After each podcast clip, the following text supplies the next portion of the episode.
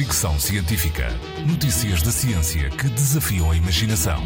Com Isilda Sanches. Homens e mulheres têm cérebros diferentes. Se antes não havia consenso sobre o assunto, agora a inteligência artificial confirma.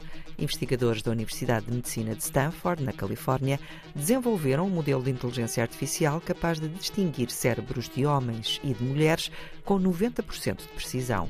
O estudo foi publicado no Proceedings of the National Academy of Sciences.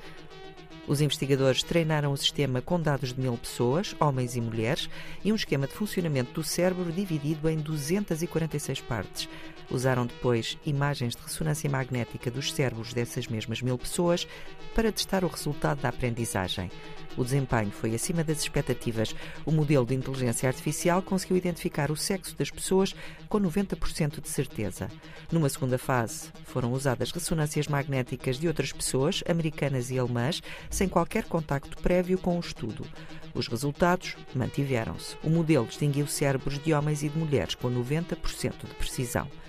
Mais do que responder à velha questão sobre se o funcionamento do cérebro difere consoante o sexo, este estudo pode, por exemplo, abrir caminho para uma melhor compreensão e tratamento de doenças neuropsiquiátricas em homens e mulheres.